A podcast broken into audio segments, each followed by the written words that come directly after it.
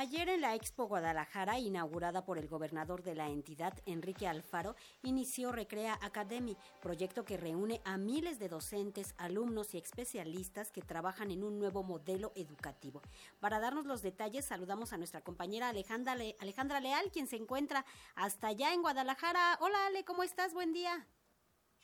Hola Vero, buenos días. Pues sí, aquí andamos en. Te saludo a ti y a todos nuestros amigos, a quienes nos miran y nos escuchas, escuchan. Pues te comento que aquí en Jalisco, en la Expo Guadalajara, pues efectivamente están reunidos miles de docentes que construyen una educación para la vida. Ayer justamente inició en este recinto ferial la cuarta edición de Recrea Academy, que tiene como propósito construir un modelo educativo que trascienda banderas y colores políticos, es decir, transeccional y colaborativo, que define el propio gobernador de esta entidad, Enrique Alfaro. ¿Qué te parece si lo escuchamos? El modelo y la apuesta de Jalisco para el futuro.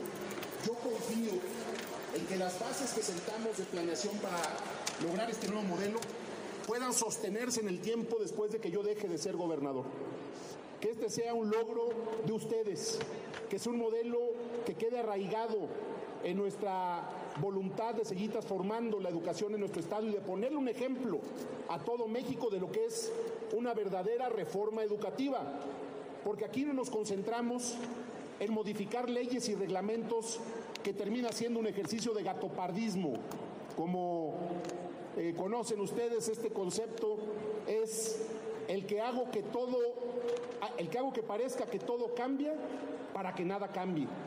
Eso es gatopardismo y eso es lo que hemos visto cada sexenio en este país.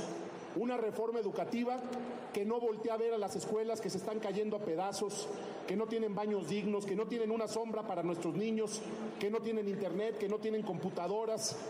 Esas reformas que condenan al país al fracaso Aquí en Jalisco decidimos transformarlas en un ejercicio proactivo, consensado. Pues sí, Vero, amigos del auditorio, este es un espacio para la reflexión y el intercambio, para delinear el grupo de la educación. Fue concebido desde 2018 con miras al 2040 bajo principios compartidos entre docentes, padres de familia y autoridades de la Secretaría de Educación, como el titular Juan Carlos Flores, que así lo expresa. Este tiene que ser un proyecto que realmente trascienda a la política, trascienda a los ciclos políticos y que se aloje en el colectivo educativo que somos todos nosotros.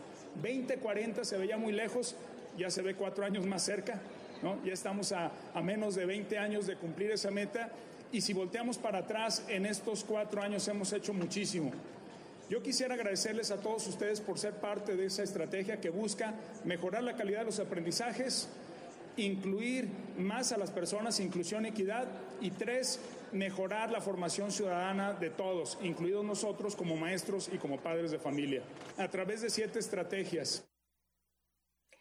Pues en uno de los grandes espacios de esta expo que tiene una superficie de más de 119 mil metros cuadrados, anunciaron para 2023 una inversión de 5 mil millones de pesos para la reconstrucción de escuelas y un avance de 95% en la conectividad en todos los municipios. Pero pues son dos días para escuchar 13 conferencistas de manera simultánea, pues resulta casi imposible. Pero entre los recorridos por los distintos foros, talleres y charlas que van desde la metodología, los retos de la inclusión y la realidad virtual compartiendo experiencias, encontramos a la pedagoga Virginia Gómez, quien micrófono en mano habla de la terapia con arte y color. A través del dibujo otorga herramientas para acompañar a infantes, adolescentes y adultos que han tenido pérdidas. Aquí sus palabras. Y cuando somos maestros, nos, nos vemos en, en, la vida cotidiana de encontrarnos con niños con diferentes tipos de traumas. La pérdida de un familiar querido, la mudanza, algún accidente, algún trauma este, más grande como social, como es un terremoto. Este, o un maremoto, o eh, un huracán, ¿no? O sea, cualquier, cualquiera de estas este, situaciones donde se nos genera un trauma. Y em, pues esta mm, línea desarrolla diferentes eh, estrategias para poder acompañar, sobre todo para el primer impacto, que es cuando el ser humano se, se desprende la corteza cerebral y se desorbita, se desorienta. Eh, hay personas que se vuelcan hacia afuera, como en la histeria, ¿no? Hay personas que se van hacia adentro, hacia la contracción, hacia la parálisis. Y hay diferentes técnicas muy sencillas realmente de arte, de dibujo, que ayudan a volver a, las personas al, centro y a poder eh, tener como un poco más de control sobre sus emociones, sus pensamientos, para poder tomar decisiones.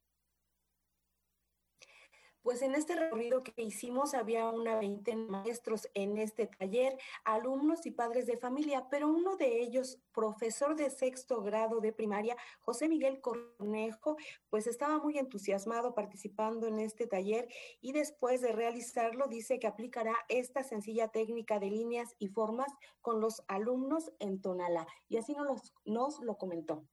Creo que es una parte muy descuidada en la educación eh, en general y mi intención con esto era encontrar diferentes eh, herramientas didácticas para poder trabajar con mis alumnos y que resultara un momento bonito, vaya.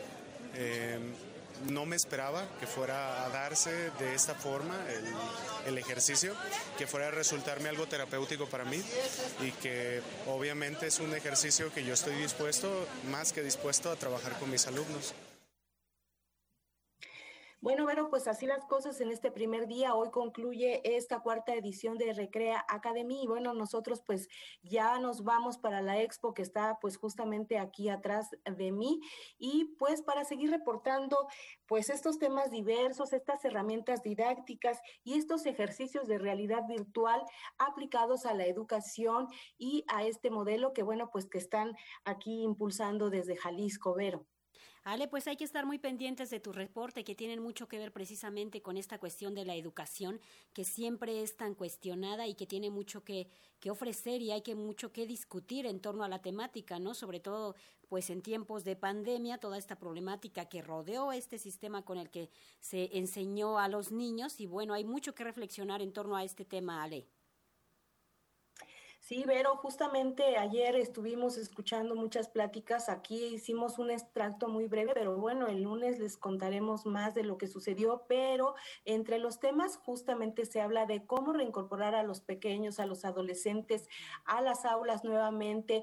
La verdad es que hay muchos que han tenido un impacto pues negativo tanto en su aprendizaje como su eh, inteligencia emocional. Y estos aspectos, bueno, al menos ayer en algunas de las pláticas en las que pudimos estar presentes, pues es algo que preocupa y que, bueno, lo más importante es que se están dando estas distintas herramientas como es el arte, el dibujo, las pláticas y, bueno, la realidad virtual y todo esto, todos estos ejercicios de tecnología que déjame decirte que fueron pues muy atractivos, había colas para poder hacer estos ejercicios. Espero poder eh, pues entrar a uno de estos proyectos para después comentarlo con ustedes. Estaremos muy al pendiente, Ale. Que tengas un buen día.